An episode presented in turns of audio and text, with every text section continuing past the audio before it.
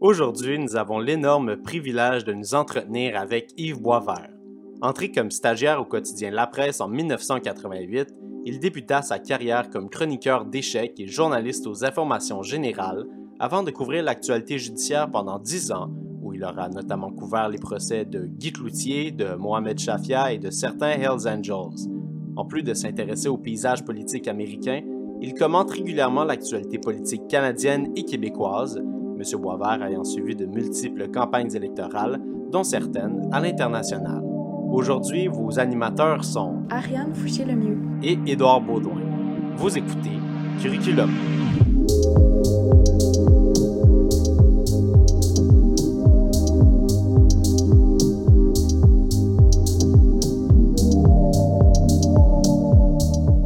Alors, euh, bonjour et bienvenue à vous, Monsieur Boisvert. Merci beaucoup d'avoir accepté notre invitation et d'être euh, présent aujourd'hui avec nous. Merci de l'invitation. Euh, on va commencer avec votre parcours académique. Donc, vous avez complété un baccalauréat en droit à l'Université de Montréal.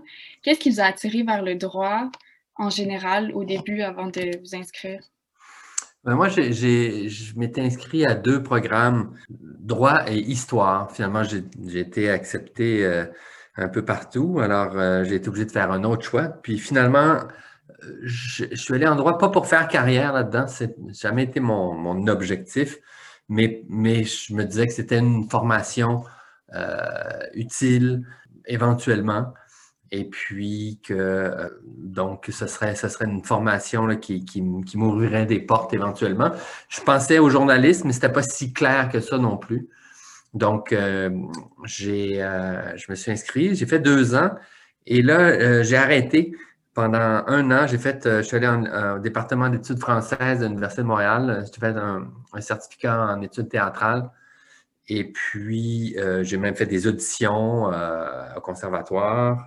J'avais été pris pour une première étape, mais là, en le faisant, j'ai dit, OK, j'arrête là. J'ai comme réglé une affaire.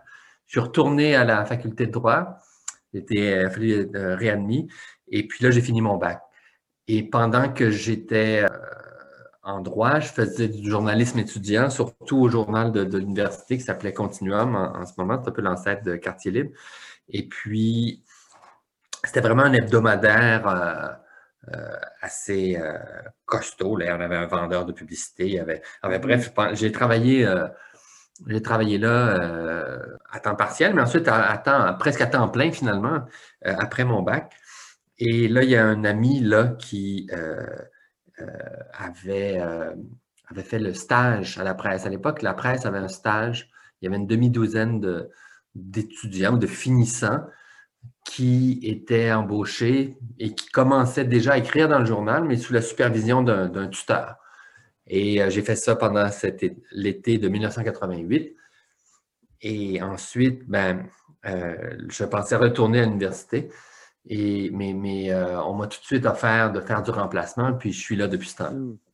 OK. Dans le fond, vous avez, de, ce qu'on comprend un peu de votre parcours, c'est que ça a été beaucoup des, des, allées et venues, un peu comme vous avez fait un peu de droit, puis vous avez mis ça un petit peu sur pause, puis pour voir qu'est-ce que, en études théâtrales, finalement, que ça va vous proposer. Mais au final, quand même, j'imagine que les études théâtrales vous ont quand même apporté des éléments intéressants dans votre carrière de journaliste que vous avez comme des, ben, Oui, ben, c'est-à-dire, euh, je ne peux pas donner d'exemple concret, mais euh, on n'a jamais trop de culture générale, je dirais. Alors, euh, et puis, comme disait Jean-Paul Sartre, le, le théâtre, la tragédie, c'est toujours un conflit de droit. Alors, et, donc, ça m'a montré ce que je, que c'est une chose que j'aimerais faire, mais que je, je ne me sentais pas fait pour ça en, en, allant, euh, euh, en allant faire les auditions, puis en voyant un peu qu'est-ce qui arriverait après. Et puis donc, euh, pour moi, c'était une chose à régler. et puis je suis mm. content de l'avoir fait. Mais non, c'est pas un parcours. En, en, rétrospective, tout ça semble très logique parce que j'ai étudié en droit, j'ai fait un stage à la presse, j'ai couvert le palais de justice pendant dix ans. Je m'intéresse encore beaucoup aux questions juridiques, mais c'était pas ça le plan du tout. C'est un, c'est comme une mm-hmm. logique ex post facto parce que au départ, c'était, euh, c'était beaucoup moins précis que ça. Maintenant, au fond, le journalisme, il n'y a pas juste un chemin pour y arriver. Il y a des études en journalisme, mais moi, je pense qu'il est préférable d'avoir une formation dans un domaine euh, ou scientifique ou sciences sociales ou, en droit. Puis évidemment, le droit, ben, le droit, c'est un peu le, mode d'emploi de la société, le mode d'emploi mm-hmm. technique. Alors, qu'est-ce que c'est une loi, qu'est-ce que c'est une constitution? Et on sort de là avec une compréhension des rouages de la mécanique d'une société. ça ne résume pas tout, mais il y a toujours un aspect euh, juridique euh, aux, événements, aux choses, aux relations. Et donc, euh, ça a été très utile. Mais encore là, c'est une utilité que je ne pensais pas aussi directe. Et d'ailleurs, quand on sort de la faculté, ou, ou, même quand on va dans un bureau d'avocat, mais quand on sort de la faculté et qu'on se retrouve au palais de justice, ben, c'est une autre réalité. Là. On n'est plus dans les livres de droit. Simplement, on n'est pas impressionné par le jargon des avocats ou par une locution latine où on comprend euh, la différence entre la cour d'appel et un tribunal administratif et ces choses-là. Mais, mais pour le reste, ça reste euh, un apprentissage qui doit se faire. Le journalisme judiciaire lui-même, c'est une spécialité finalement qu'on mm-hmm. développe euh, sur le terrain. Euh, vous avez dit que c'était pas pas le plan. Donc, c'était quoi votre plan? Moi, je n'avais pas de plan, c'est ça. honnêtement, j'avais des intérêts, peut-être trop. Et puis, euh, je, sais que je ne voulais pas être avocat. C'est pas ça que je voulais faire. Quand le professeur disait, bon, ben, euh, un client vient vous voir, et puis, quel client? pas de client, moi. Mais et, donc, euh, je ne dis pas non plus que j'aurais pas pu faire ça ou pas aimé ça. Simplement, je savais, et c'est pour ça que je n'ai pas euh, fait l'école du barreau, c'est que je me disais, si je fais ça, après je vais faire le stage, puis une fois que je vais faire le stage, ben, je, vais déjà être dans un bureau, puis je n'avais pas le goût de, euh, encore là, de ne pas essayer autre chose qui m'intéressait davantage. Et donc, le journalisme, je savais qu'il y avait plusieurs journalistes qui étaient passés par le droit, et euh, mm-hmm. ça, faisait, ça faisait longtemps que je pensais à ça. Il y avait autour de moi, il y avait, euh, vous ne savez pas c'est qui, mais c'était un grand journaliste de l'époque, euh, Louis Martin, mm-hmm. qui, a, fait du journalisme écrit, puis à la, radio, puis à la télévision de Radio-Canada aussi. Et c'était le père d'un de mes amis. Puis, donc, ça, c'était comme une figure inspirante. Claude Ryan aussi. Euh, mm-hmm. Et donc, euh, pour moi, c'était une chose, euh, c'était un, métier qui m'appelait. C'était quelque chose qui me rejoignait. J'en consommais. L'information chez nous, c'était important. Il y avait des mm-hmm. discussions autour de ça. Et, donc, ça a toujours fait partie de mes intérêts, mais je ne savais pas le mode d'emploi, je ne savais pas comment me rendre là. et moi, j'écoutais une entrevue avec Céline Galipo qui mentionnait que contrairement à d'autres euh, métiers, le, métier de journaliste, ça ne prend pas vraiment sur, sur les bancs d'école. on peut... Ben, effectivement, ce n'est pas, une, pas une discipline universitaire. Hein. C'est un, un, artisan. Euh, et donc, donc j'ai appris en le faisant. D'abord, en en consommant. C'est un peu comme un, écrivain. On ne peut pas devenir un écrivain si on ne on lit pas. Euh, on ne peut pas euh, devenir réalisateur si on n'aime pas regarder des films. Alors donc, euh, je l'ai appris de façon, disons, euh, intuitive en en consommant. Donc, quand on lit du journalisme, quand on écoute de l'information, quand on en discute, on était, avec mes amis, on était passionnés de ça, puis on, critiquait euh, les différents journaux, les différents journalistes, et puis on, il, y en avait qu'on préférait, puis on, donc on, portait attention sur la façon dont les choses étaient faites. Et ensuite, le journalisme étudiant, ça a été une école parce que se retrouvaient là plein de gens qui étaient passionnés d'informations et puis on pouvait passer des fois euh, deux heures euh, en pleine nuit juste pour trouver un titre. Et puis, euh, donc, tout, tout était, c'était très bouillonnant. Puis ça, c'est une, c'est une école en soi. Alors ensuite, j'ai fait le stage. Et à la presse, ben là, évidemment, là, il y a des critères, il y a des standards, il y a des façons de travailler, puis on l'apprend en le faisant. Et puis, il y a, il y, a des, a règles, il y a, des, a gens qui nous donnent des conseils, il y a des choses qu'on fait des gaffes, on se le fait dire, euh, et, puis, euh, et puis on apprend comme ça. Donc, puis il y a, donc, il y a des gens qui sont arrivés de toutes sortes d'horizons, et c'est ce qui fait aussi l'intérêt et la richesse d'un journal. C'est qu'on n'a pas, on a des, des, des passés, des intérêts, des, connaissances très, très différents. C'est ce qui fait qu'une salle de rédaction, c'est un endroit intéressant aussi.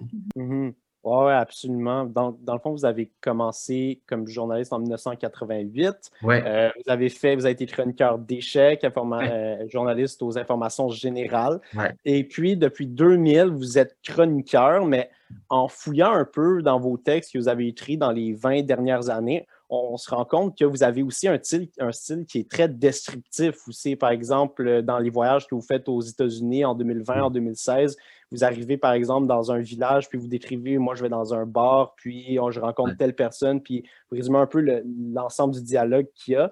Et dans le fond, ce que je me demandais, c'est comment vous décririez votre travail en tant que, que chroniqueur, puis de plus important, quel impact un peu vous cherchez à avoir euh, dans votre travail de chroniqueur à travers vos écrits? Oui, c'est deux, c'est comme deux jobs très différents. Quand je vais à l'étranger, je vais pas là pour donner, disons, mon opinion ou mon commentaire. J'ai même ma touche personnelle.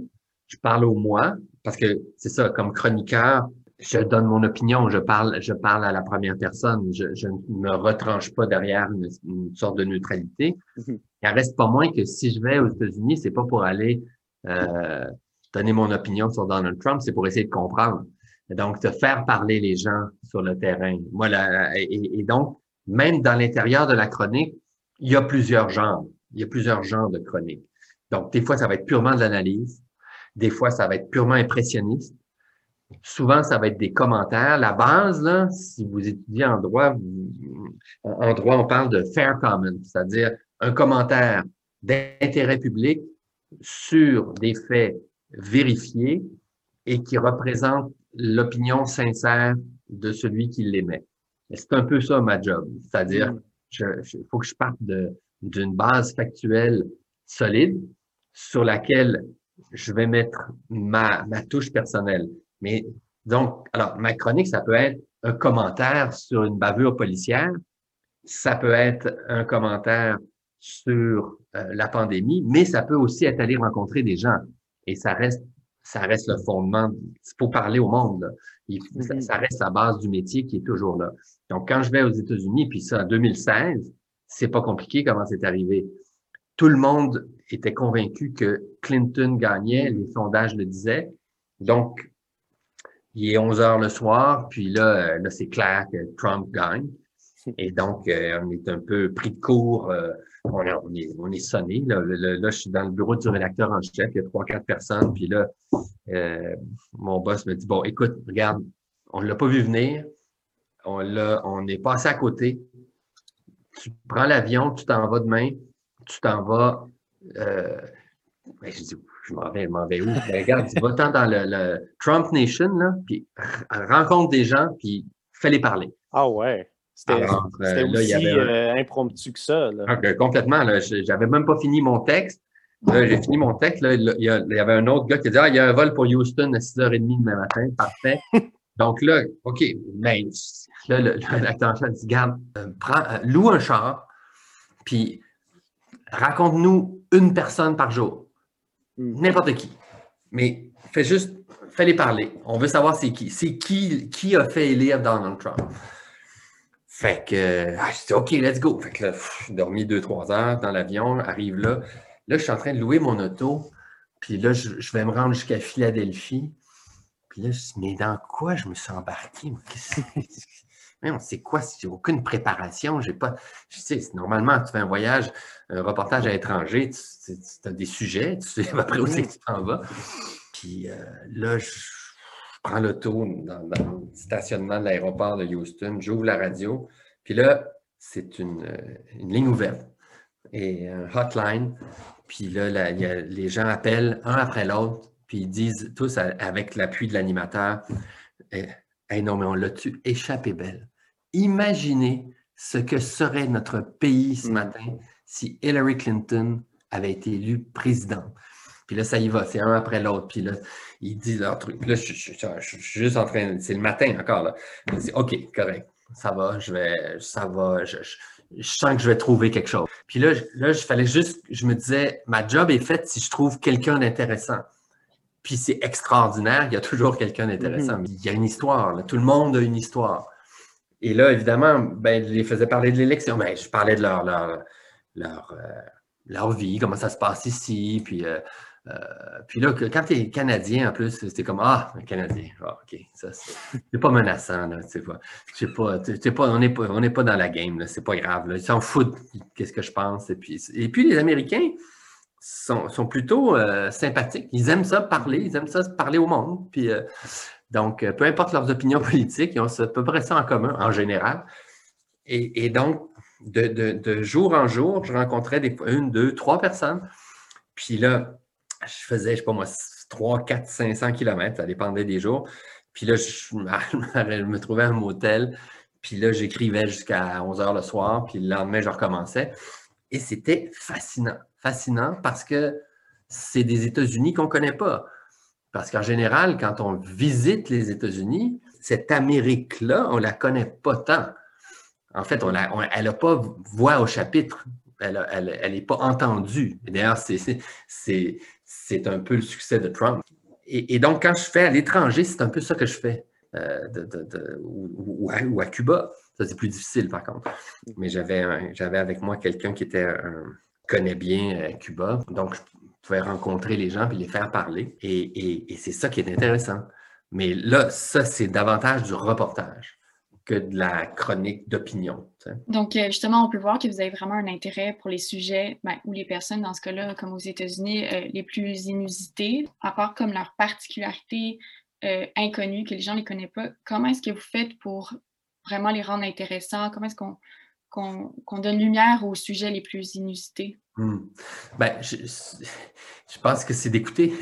Et puis, je veux dire, là, on parle de, de, de, pays étrangers, mais quand la pandémie a, commencé, euh, on s'est rendu compte qu'il y avait beaucoup de cas dans Montréal-Nord.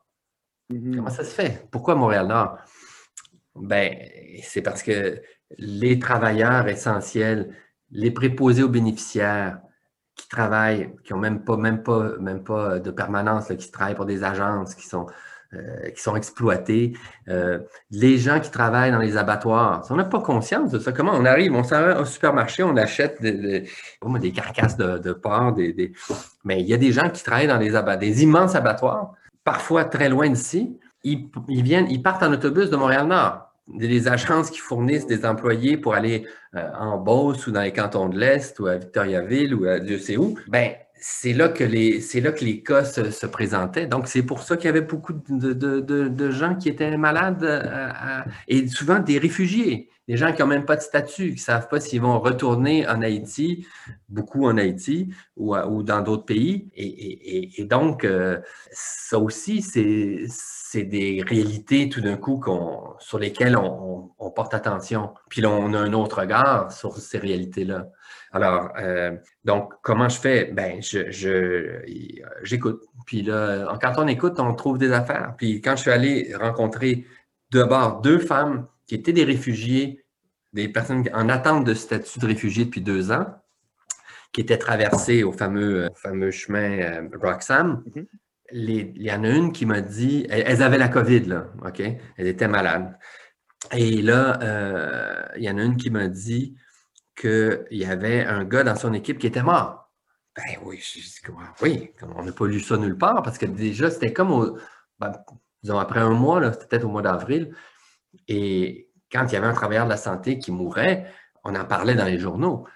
Mais évidemment, s'il était un permanent, s'il était syndiqué, euh, on, ça faisait une nouvelle. Mais là, cette personne-là, on n'avait jamais entendu parler parce que justement, c'est quelqu'un qui était un anonyme, un réfugié lui aussi. Alors, hmm. j'ai finalement trouvé cette personne-là. J'ai appelé euh, le gars de l'agence, puis le salon funéraire, puis en tout cas, bref. Et, donc, j'ai fait une chronique sur lui. C'est qui ce gars-là qui travaillait sept jours par semaine? Euh, encore une fois, pour par rapport à votre écriture, souvent, euh, vous couvrez des, procès hautement médiatisés. Mhm. Comment est-ce qu'on fait pour bien analyser un procès ou le vulgariser pour euh, les gens qui n'ont pas de, background en droit? Oui, c'est en fait, euh, c'est exactement ça le défi, c'est-à-dire euh, pas dénaturer le débat, mais le rendre compréhensible, le rendre digeste. les juges ont ce même problème-là, sauf qu'eux, quand même, ils s'adressent à des parties qui sont représentées par un avocat. Moi, j'écris pas pour le barreau, j'écris pas pour les spécialistes. Donc, première chose, c'est écrire simplement, écrire clairement, éliminer tous les, euh, tout le jargon juridique. Ou si je mets un mot compliqué ou technique, dire ce que ça veut dire tout de suite. Souvent, souvent les débutants, ou des gens qui arrivent de l'extérieur pour couvrir des affaires juridiques, vont être tentés de s'accrocher à des termes techniques pour, euh, pour se faire valider un peu. Alors qu'en fait, c'est le contraire qu'il faut faire. Donc, il faut, parler le plus simplement, dire qu'est-ce qu'il y a dans cette cause-là, aller, aller à, l'essentiel. Euh, bon, évidemment, je ne suis plus au palais de justice maintenant, mais à l'époque, mon bureau était au palais de justice. Hein. Il y a une salle des journalistes au palais de justice. Donc, on passait notre temps ou à lire des poursuites ou à lire des jugements pour le civil. Rarement, on les couvrait en direct parce qu'il va y avoir un, euh, il va y avoir un jugement qui va sortir éventuellement, mais euh, beaucoup aux criminels. Et donc, beaucoup de. C'est ça, on pouvait couvrir trois affaires en même temps, des fois. Et, donc, à, la fin d'une journée, disons, une journée de procès, c'est environ, je ne sais pas, quatre heures et demie de discussion, euh, cinq heures, ça dépend. Ben là, il faut, trouver, il faut trouver la chose importante à dire. Et Évidemment, euh, évidemment, les, avocats qui étaient là, eux, des fois trouvaient que ils vont, ils vont, ils vont vous dire que ben on a manqué ceci ou on a manqué cela, mais, en général, euh, je vous dirais que c'est un assez bon exercice parce que vous êtes surveillé entre guillemets par les deux côtés. Hein. Si, si la défense n'est pas contente, vous allez le savoir. Si la couronne n'est pas contente, vous allez le savoir aussi. Parce que c'est. Il y a eu des, il y a des procès où il y, avait énormément de tension. Hein. Euh, des procès euh, euh, avec des procès devant le jury, il y a toujours une, charge importante. Des fois, par exemple, des procès de, il y a eu des procès de policiers, il y a eu des procès, bon, des procès de motards, des gros procès, mais mm-hmm. n'importe quel procès a sa charge émotive et c'est délicat aussi. Quand il y a un jury, il faut, faut marcher sur une ligne très droite parce qu'on ne peut pas rapporter ce qui ne se dit pas devant le jury. Alors, puis justement, est-ce que vous avez parlé des fois des, procès qui sont un petit peu moins plates les autres, un petit peu plus enlevants? Est-ce que, euh, looking back, il y a des procès qui vous ont un petit peu qui, ont, qui vous ont davantage marqué que d'autres dans la plupart que vous avez faites? Euh, il y en a beaucoup parce que euh, euh, le, procès dans l'affaire Barnabé, ça fait très longtemps, mais c'est un des premiers procès où des policiers étaient déclarés coupables d'actes de, brutalité. Et puis, euh, c'était, euh, il, y avait, il y avait 15 journalistes là tous les jours. C'était, un procès qui était très, très marquant. bon, des affaires, bon, l'affaire Guy Cloutier, ça n'a pas été un procès finalement parce qu'il a plaidé coupable mais, euh, mais c'est quand même, c'est un gros truc parce que ça a eu un impact énorme sur, disons, ça a amené plein de femmes et d'hommes, mais surtout de femmes, à, faire des dénonciations. C'est bien avant le MeToo, mm-hmm. mais il y a une, quand il y a des personnes, des personnalités connues qui sont accusées ou des personnalités connues qui sont victimes et qui vont de l'avant, ça a un impact dans la société. Et ça, ça en avait eu un. Euh, mon Dieu. Euh, J'en ai posé une solide, c'est impossible. Oui, c'est ça. Je n'ai pas fait de palmarès, mais euh, des, procès aussi qui finissent en queue de poisson. Hmm. Euh, un, des procès les plus importants, ça a été l'affaire Matix. Alors, ça fait déjà 25 ans, mais c'était un gang qui avait importé euh, je pense que c'était 27 kilos de, de, de hashish qui a été retrouvé dans un conteneur euh, dans le port de Montréal, mais qui n'était pas euh, réclamé. éventuellement, la police a fait le lien avec les frères Matix, qui est un, gang irlandais, disons, de l'ouest de l'île, qui est très connu, qui a des liens dans le port de Montréal. Et pendant le procès, les avocats de la défense ont réussi à démontrer que la police avait amélioré la preuve. Elle avait euh, ajouté un fax qui faisait le lien direct entre les accusés et, la, drogue et que ça avait été mis là par la police. Alors, il y a eu un arrêt des procédures. Il y a eu ensuite une enquête contre les policiers qui avaient fait ça. Ils ont été accusés aux criminels. Il y a eu une commission d'enquête sur la Sûreté du Québec. Là, ça a eu des répercussions énormes qui ont duré des années. Donc, ça, ce genre de choses-là, je trouve ça très, euh, intéressant. Aussi, euh, c'est des années où la charte commençait à être, avoir un impact sur le système et où, en fait, beaucoup de causes politiques trouvaient leur chemin à la Cour par euh, des euh, requêtes en vertu de la Charte. La, plus célèbre, c'est celle sur la sécession du Québec. C'est hmm. allé jusqu'en Cour suprême. La Cour suprême s'est prononcée savoir est-ce que le Québec a le droit de se séparer. C'est vraiment un des arrêts, dans les arrêts juste c'est vraiment un des plus intéressants pour elle. toute la démarche qui est faite, c'est vraiment impressionnant. C'est impressionnant. Et ce qui est encore plus impressionnant, c'est que tant les souverainistes au gouvernement de Lucien Bouchard que Stéphane Dion, hmm. Euh, au gouvernement fédéral, on dit c'est parfait, on aime beaucoup ce jugement-là. Alors là, il faut le faire. Et euh, donc, euh, ça, c'est un exemple, mais je veux dire, des fermetures d'hôpitaux donnaient lieu à des recours en, justice. donc, beaucoup, beaucoup.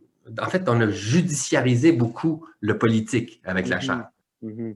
Vous avez parlé aussi notamment d'un de, peu des premiers balbutiements de, de l'ère MeToo justement, je vais vous demander dans l'affaire de Gilbert Rozon, euh, la Cour du Québec, sous la plume de, je pense c'est Mélanie Hébert, la juge, elle affirmait que le fait de, croire la victime, qui est dans le fond un des piliers du mouvement, moi aussi, c'est un élément qui n'avait pas sa place en droit criminel. Je ne le dirais pas comme ça. Euh, en fait, le juge dit Je crois la victime. Ça m'a l'air pas mal vrai. je, j'ai bien de la misère avec la version de l'accusé, mais il manque un petit bout. Là. C'est mm-hmm. évidemment pas comme ça qu'il s'exprime, heureusement, mais il en manque un bout pour qu'on atteigne le standard de preuve. Alors, euh, et, euh, et, ça, des fois, c'est dur à avaler parce que justement, on va dire, mais vous vous dites que vous croyez, vous croyez pas l'accusé. Pourquoi il mentirait s'il était innocent? Ben, c'est parce qu'il faut être convaincu hors de tout doute raisonnable. Mhm. Et là, des fois, là, c'est un cas, on connaît les personnes impliquées, mais dans des affaires, euh, dans d'autres affaires, dans des affaires de fraude, il est arrivé, par exemple, que des, il y a eu des erreurs judiciaires parce que la personne n'a pas témoigné. là, le réflexe, c'est de dire, ben voyons, si on est accusé, justement, n'importe qui voudrait euh, aller crier son innocence, ben, mhm. pas tout le temps. Mhm. Alors, ça arrive que des fois, des, des gens ne le font pas. Donc, les règles sont là. En fait, le droit criminel, il est là, n'est pas construit pour ne pas laisser échapper un seul coupable. Le droit criminel qu'on a, il est conçu autour d'une idée, éviter d'envoyer en prison ou de condamner un innocent. Mm-hmm. Et le, le, disons, le, ce que ça veut dire, c'est qu'on sait qu'on va laisser échapper des gens qui ont commis un acte criminel parce que la liberté est trop importante pour qu'on prenne le risque d'emprisonner un innocent. Le juge Lamère m'avait dit ça dans une entrevue, Antonio Lamère, était juge en chef de la Cour suprême, mais qui avait fait carrière comme criminaliste à Montréal à une époque où il n'y avait pas de charte, justement. Et donc, il en avait vu, il en avait vu, il avait vu neiger. il me disait, des fois, je, me disais que c'était pas un peu romantique, sa façon de le dire, mais je, pense que ça avait l'air sincère. En tout cas, certains jours, je, crois que c'est plutôt vrai. Il disait qu'il se couchait chaque soir en se demandant s'il n'y avait pas quelque part dans une prison au Canada un innocent qui était là. Hmm. Alors, euh, donc ça, ça représente bien l'idée du droit criminel. Évidemment, ça ne veut pas dire qu'on ne peut jamais condamner quelqu'un, mais ça veut dire que le standard est élevé.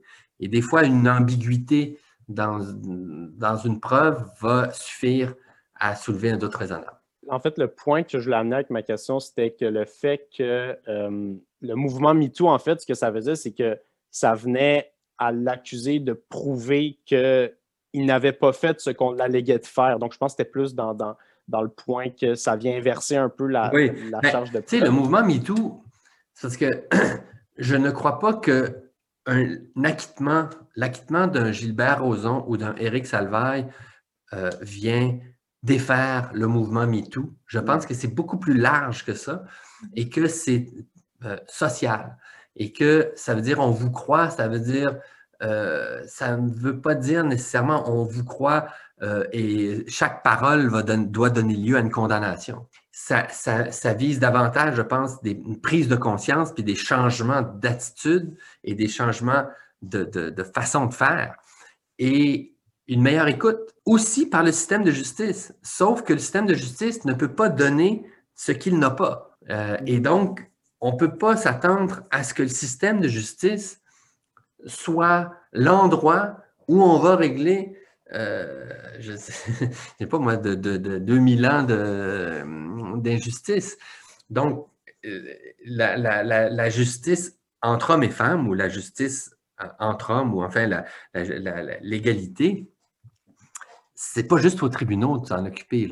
Et la, la, sécurité, la, notion de, la notion de consentement, euh, ça doit être véhiculé à bien d'autres endroits, là, et à commencer par, par les discussions entre les gens. Donc, je ne pense pas qu'on peut prendre ces affaires-là comme le signe de l'échec ou de la non-pertinence de ce mouvement-là, parce que ça a changé beaucoup de choses et ça va continuer je pense et j'espère, à changer des choses, à faire évoluer les relations de pouvoir et à rendre inacceptables des choses qu'on tolérait. Vous qui avez davantage couvert des enjeux locaux québécois, canadiens, euh, votre métier vous a quand même amené à, voyager un peu. Vous avez parlé de votre voyage aux États-Unis, mais aussi au Japon, à Cuba.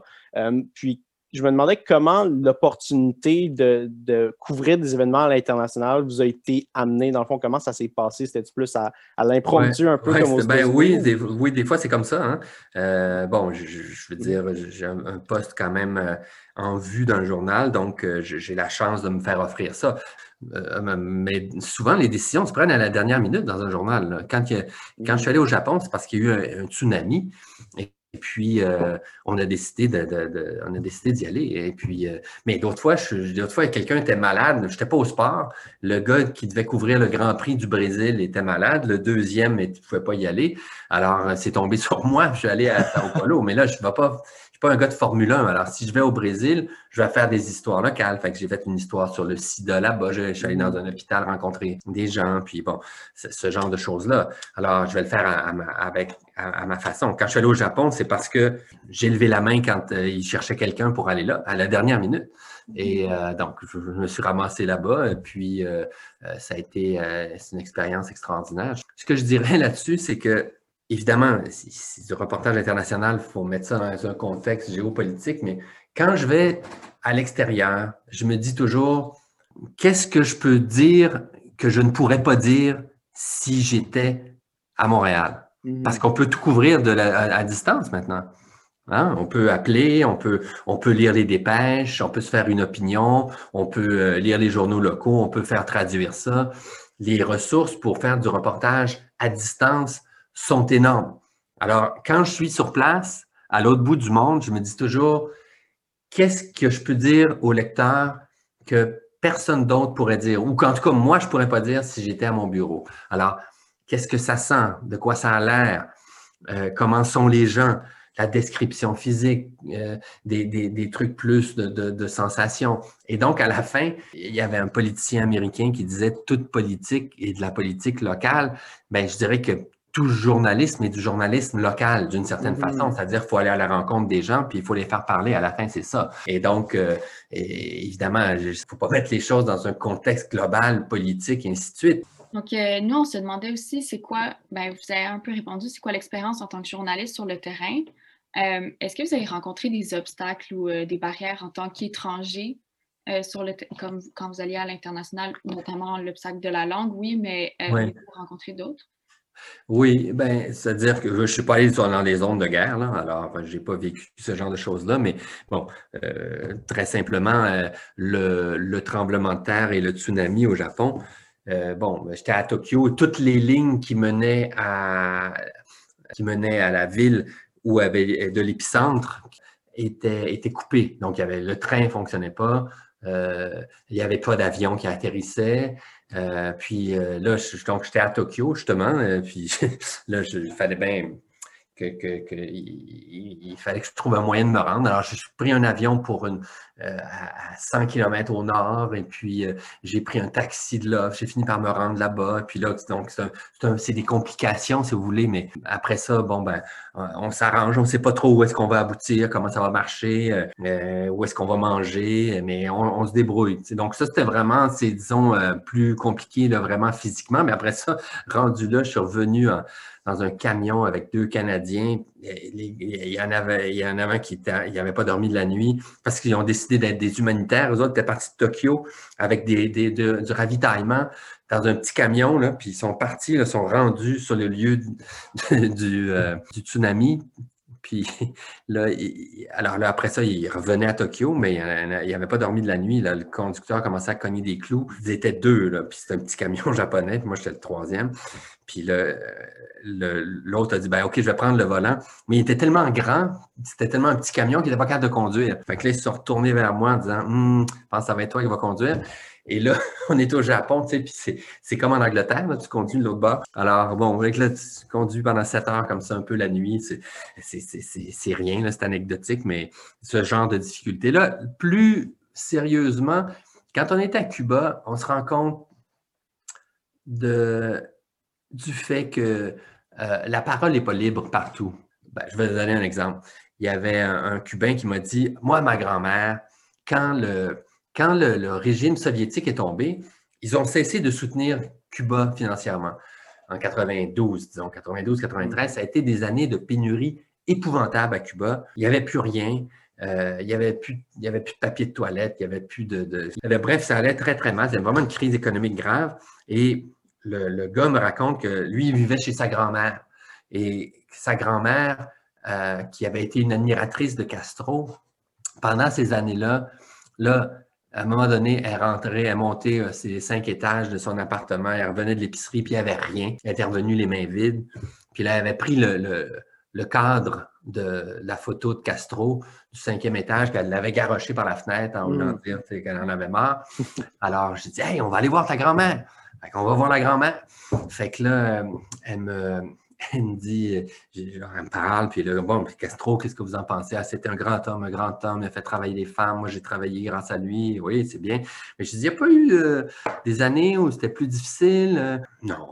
Non, non, non. Ah, Et vous n'avez pas. Euh, fait que là, je, vois que le, petit-fils est là, il était là avec moi, puis il, il parle, là, il commence à l'engueuler en, espagnol, puis là, je chicane, puis là, je vois qu'elle dit T'as pas d'affaire à dire ça devant les étrangers, ça, ça reste ici, ces affaires-là. Ah, on, ne dit pas ça à des. Alors, euh, puis là, après ça, puis. Donc, une difficulté dans le sens, mais c'est intéressant, c'est-à-dire que culturellement, tu sais, un Américain pour prendre un exemple extrême, n'aura jamais peur de vous dire ses opinions, même les plus euh, euh, choquantes. Mm-hmm. Freedom of speech, puis même s'il sait que vous pensez le contraire, bon, pas dans n'importe quel contexte, mais en général, c'est très facile de le faire parler. Mais là, et là, dans d'autres instances aussi, des gens faisaient attention, plus attention. Euh, Bref, bon, c'est ça. Mais euh, sinon, euh, évidemment, quand on quand on connaît pas la langue, ben là, ça, prend un chaperon, puis euh, on oublie tout ça. Là. On est, c'est, tellement une chance. Donc, justement, les barrières comme à, Cuba, ça, permis, ça vous a permis de comprendre un peu l'état des choses, que les gens veulent dire ou ne pas dire aux étrangers. Ça peut être intéressant aussi, mais... Oui, oui, oui, mais en fait, une fois qu'on a dit ça, l'intérêt, c'est quand même de faire parler les gens. On a besoin de ce qu'on appelle dans le métier un fixer c'est-à-dire quelqu'un qui va vous arranger ça. Parce que si vous arrivez euh, dans un pays étranger, vous connaissez personne, vous ne parlez pas la langue, bonne chance. Alors, donc, ben, c'est ça, ça prend quelqu'un qui, qui que vous payez, qui va être votre interprète, mais qui va aussi vous. vous là, euh, il y avait justement en Corée, je disais, écoute, j'aimerais faire un reportage sur ça, ça, ça. Euh, j'aimerais aller à la frontière militarisée avec la Corée du Nord. Parfait, je vais, je vais, je vais t'organiser ça. On a loué une auto, on s'est rendu là-bas à l'autre bout du pays. On est allé à la frontière militarisée, puis là, on a rencontré euh, des, gens, un gars qui, avait une ferme juste au bord de la frontière avec des missiles sur l'autre côté. donc, ces, ces, gens-là qui sont invisibles dans les reportages, mais dites-vous que chaque fois que vous voyez un reportage euh, international, il y a un fixeur derrière en général. Euh, ça, ça, ça, prend quelqu'un qui vous tient par la main d'une certaine façon. Et aussi qui vous dit quoi faire, puis quoi pas faire, où aller, où pas aller. Au Brésil, mm-hmm. quand j'étais au Brésil, ben, il, y a des, quartiers, il ne faut pas aller là à n'importe quelle heure, puis avec n'importe qui. Et puis, il y avait une la première médaille d'or du Brésil, c'était une judoka qui venait des favelas et qui euh, avait euh, euh, été dans un, centre d'entraînement qui était sur le bord d'une favela. Donc, je suis allé dans cet endroit-là, puis avec l'interprète, puis là, qui est un gars de Rio. Et il y avait des, des fois, il y a des balles perdues qui arrivent là. Puis c'est un endroit pour les jeunes. Alors, bon, ils, ferment mm. quand ça arrive, mais il y a Alors, donc, j'avais dit au, à, cette personne-là, je dis, on, on va aller, on, va entrer un peu. Non, non, non, excuse, moi tu n'as pas compris, là, ça ne marche pas comme ça. si tu veux aller dans, telle rue, là, non, moi, je ne moi, je vais pas là. Et ah puis, bon, alors, euh, donc, évidemment, puis il y a d'autres codes aussi, des codes de politesse au Japon, il faut, faut, faut, faut, comprendre. Et puis, euh, avec, euh, j'étais à un moment donné avec une journaliste du Toronto Star, puis elle avait, on partageait un interprète japonais, et lui, euh, était très choqué qu'elle, parce qu'on était à une morgue improvisée dans un aréna où les gens venaient reconnaître les membres de leur famille qui étaient morts. Il y avait des cadavres dans, le sous-sol, puis les gens, il y avait des photos, puis les gens allaient voir euh, ah pour identifier. Alors nous, on attendait à la porte. Puis elle, elle voulait rentrer. Et euh, l'interprète japonais il dit non, ils ne veulent pas qu'on rentre. Mais dis-lui qu'on veut rentrer je te paye pour lui dire ça. Alors, il était toujours un peu en, réaction. Puis à un moment donné, il y a quelqu'un qui sort, puis elle, venait de voir son frère qui était mort euh, cette journée-là. Puis là, elle se met à pleurer et la journaliste euh, du Toronto elle la prend dans ses bras. Puis là, la fille pleure, pleure, pleure. Puis ce qui n'est pas une chose euh, incroyable peut-être pour nous, quand même pas banal, mais, au Japon, ça se fait pas. Là, l'interprète, quand ça a été fini, elle dit Tu peux pas faire ça. On ne oh, touche pas les gens comme ça, ça n'a pas de bon sens. Et là, ils se mettent à s'engueuler comme ça. C'est ça votre problème au Japon. Elle, c'est une Italienne. Vous exprimez pas assez vos sentiments. Oh, C'est ce genre de choses-là. Mais donc, c'est. Mais si tu n'as pas tous les codes, ben, des fois, les, les, il y a des barrières qui se dressent devant toi. Mm-hmm que tu n'as pas vu, mais qui, que, des gens de la place vont t'aider à franchir. Puis, euh, vite, vite sur la COVID, on en parle souvent, mais on voulait savoir aussi comment euh, la pandémie a affecté le journalisme de terrain. Est-ce que ça a posé, encore une fois, des, limites avec euh, votre relation avec les intervenants dans vos entrevues, tout ça? Est-ce que vous voyez l'impact ou vous êtes capable, en tant que journaliste, justement, de vous arranger aussi pour les road trips récents aux États-Unis? Bien, là, ça, c'est deux choses. Disons, aux États-Unis, euh, je suis allé deux fois. Je suis allé au mois de juin, quand il y a eu l'affaire George mhm. Floyd. Mhm. Puis, euh, je, suis allé deux semaines là, puis je suis allé ensuite pendant la campagne électorale. En fait, j'ai mixé un peu de, campagne électorale au printemps parce qu'on avait un plan de couverture avant la pandémie. Avant, on avait, moi, j'avais pensé à des choses que j'allais faire à l'automne, mais on était au mois de janvier, février. Alors, mm-hmm. quand ça a commencé, donc là, ça, c'est une chose, c'était assez facile parce que les Américains étaient très imprudents. Alors, il y avait encore des restaurants ouverts et puis les gens étaient faciles d'approche. Euh, c'était pas un gros problème. Il y avait des manifestations dans la rue. Euh, moi, je mettais un masque, mais la deuxième partie, ça, ça rend. Les, euh, quand je suis allé à l'automne, c'était plus difficile parce que là, la plupart des choses étaient fermées. Puis souvent, la façon d'encontrer des gens, c'est de les aborder dans des lieux publics, dans des commerces, dans des restaurants. Puis là, il y avait beaucoup, beaucoup de choses de fermées, les écoles, les universités. Donc là, ça complique le travail. Il y avait moins de gens dehors. Il y avait... Donc, bon. Mais je vous dirais que ici, ça, ça a eu l'effet contraire, d'une certaine façon. On s'est mis à raconter des histoires des gens ici, des histoires dans les hôpitaux, des histoires, je vous ai parlé de Montréal-Nord tantôt. Euh, donc, et là, les histoires nous, nous sautaient dessus d'une certaine façon. Alors, euh, il y a tellement de détresse qui s'est exprimée en même temps. Et puis, euh, on, évidemment, on n'allait pas nécessairement les rencontrer. Des fois, c'est au téléphone, mais on peut rencontrer les gens encore. On peut, on est à distance. Et puis, les gens qui, qui, qui, les travailleurs essentiels, les gens qui, qui, étaient dans les banques alimentaires, enfin, des infirmières, des, des, préposés aux mmh. bénéficiaires, euh, des personnes, des personnes qui, qui nous racontaient leurs histoires une après l'autre. Donc, ça, ça d'une certaine façon, c'est plus difficile parce qu'on peut moins voir les gens, mais d'une autre, ça nous a rapprochés beaucoup dans le sens que ça a été, ça a été une grande leçon d'humanisme ce printemps. Là. Ça a mmh. été. Euh, euh,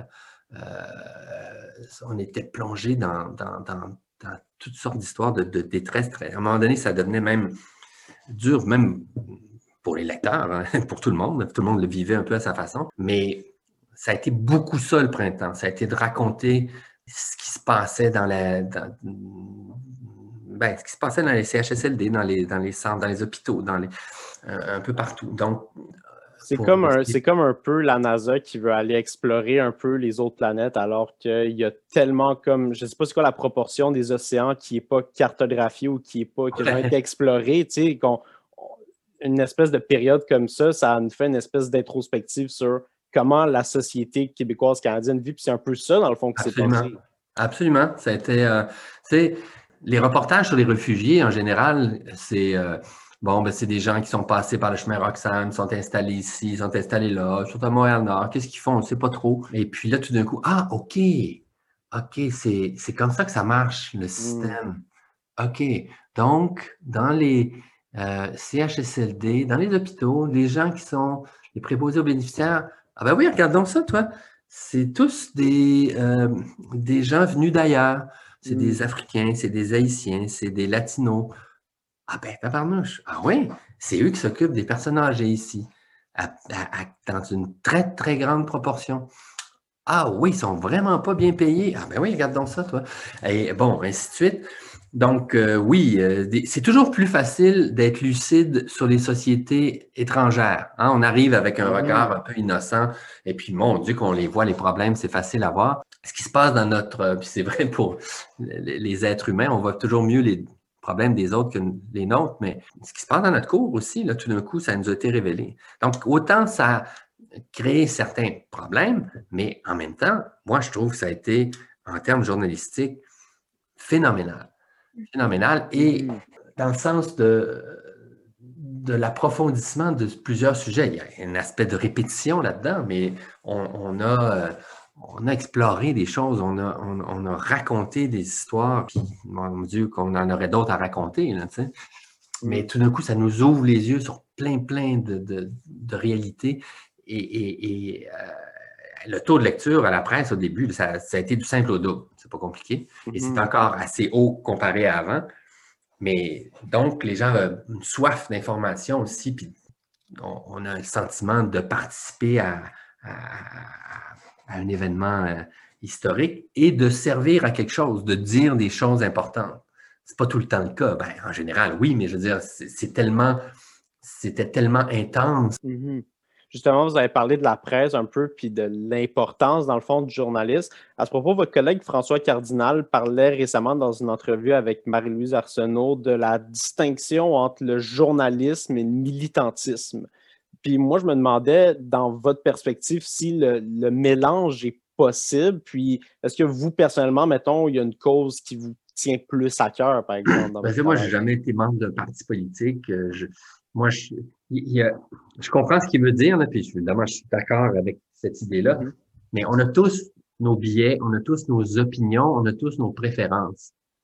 Puis dans une salle de rédaction de 200 personnes, ben, il y a beaucoup d'opinions et de Il y a beaucoup d'opinions très divergentes. Et puis, euh, euh, donc, il faut un peu. Euh, je pense que ce qu'il veut dire, en tout cas, ce que je comprends de ça, c'est que le, autant l'objectivité pure est impossible, autant on doit tendre à avoir une neutralité en étant conscient de nos propres billets. Mm-hmm. Et donc, la job du, de l'éditeur, ou de, de, rédacteur en chef, c'est de faire en sorte que peu importe mes opinions comme reporter, parce que là, je fais de la chronique, donc c'est un peu à part, moi, je les donne, mes opinions, mais que peu importe mes, mes préférences dans, dans, dans, dans, sur un sujet, je le couvre de la façon la plus complète possible, la plus honnête possible, et que je, mm-hmm. je donne l'histoire honnêtement.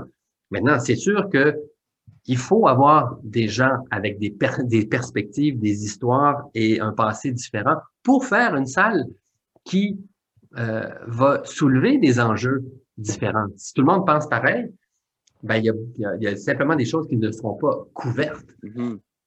en, terminant, euh, puis j'ai l'impression qu'on peut, peut quand même en jaser longtemps. Depuis quelques années, euh, c'est une espèce de tendance euh, anti-intellectualiste, un petit peu l'ère post-factuel, une émergence des fausses nouvelles vraiment qui, est absolument comme, qui, qui est widespread euh, vraiment. Puis je me demandais dans cette optique-là, euh, où vraiment il y a plusieurs, justement, plusieurs sites qui sont sortis qui font justement, qui font leurs nouvelles. Puis, tu sais, on est dans les, dans les faits alternatifs, pour paraphraser Kellyanne Conway.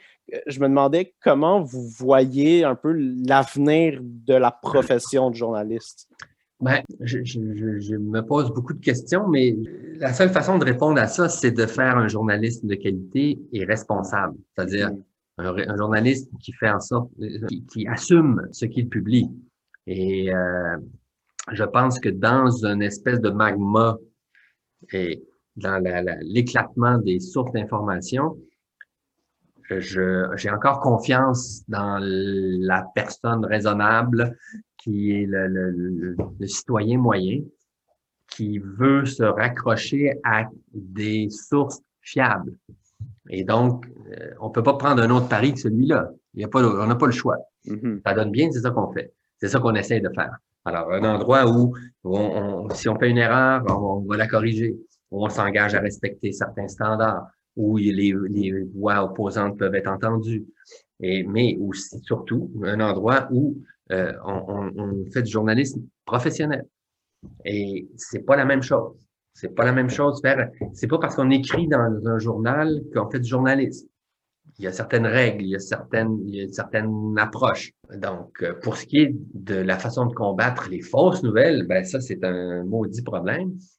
Mais euh, vous savez, la poursuite de 2,7 milliards qui a été déposée la semaine dernière contre Fox News et mm-hmm. contre d'autres personnes, ça va peut-être faire réfléchir du monde. Il y a déjà un animateur qui a perdu son boulot. Donc, des gens qui délibérément diffusent des informations fausses, dommageables, évidemment, on n'a pas le droit de le faire. Encore faut-il qu'il soit repérable, qu'il y ait une place d'affaires dans le pays où on est. Mais je ne vois pas pourquoi on laisserait faire ça. C'est pas ça la liberté d'expression. Et donc, je, là, on voit qu'il y a une réponse disons, d'affaires une réponse économique parce que ça a des impacts sur des industries, sur des individus, mm. sur la politique. Le, le, monde des affaires américains, euh, quand ils voient que le Capitole est saccagé, sont eux autres, qu'ils soient républicains la plupart ou démocrates, ils n'aiment pas ça. Ce que veut Wall Street, c'est de la stabilité. Alors, mm. si la prévalence des fausses nouvelles crée de l'instabilité à ce point-là, il va y avoir des réactions.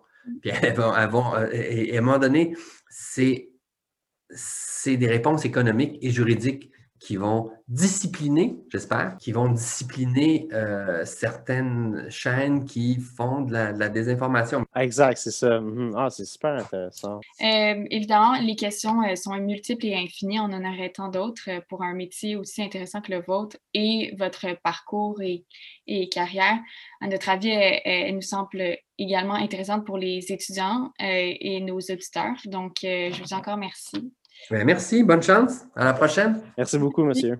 Salut. Alors voilà ce qui conclut notre discussion d'aujourd'hui. Au nom de toute l'équipe du Cayum, nous aimerions sincèrement remercier Yves Boisvert pour sa généreuse participation. Sur ce, on se retrouve dans un prochain épisode à la découverte d'un autre parcours tout aussi passionnant. Vous avez écouté Curriculum.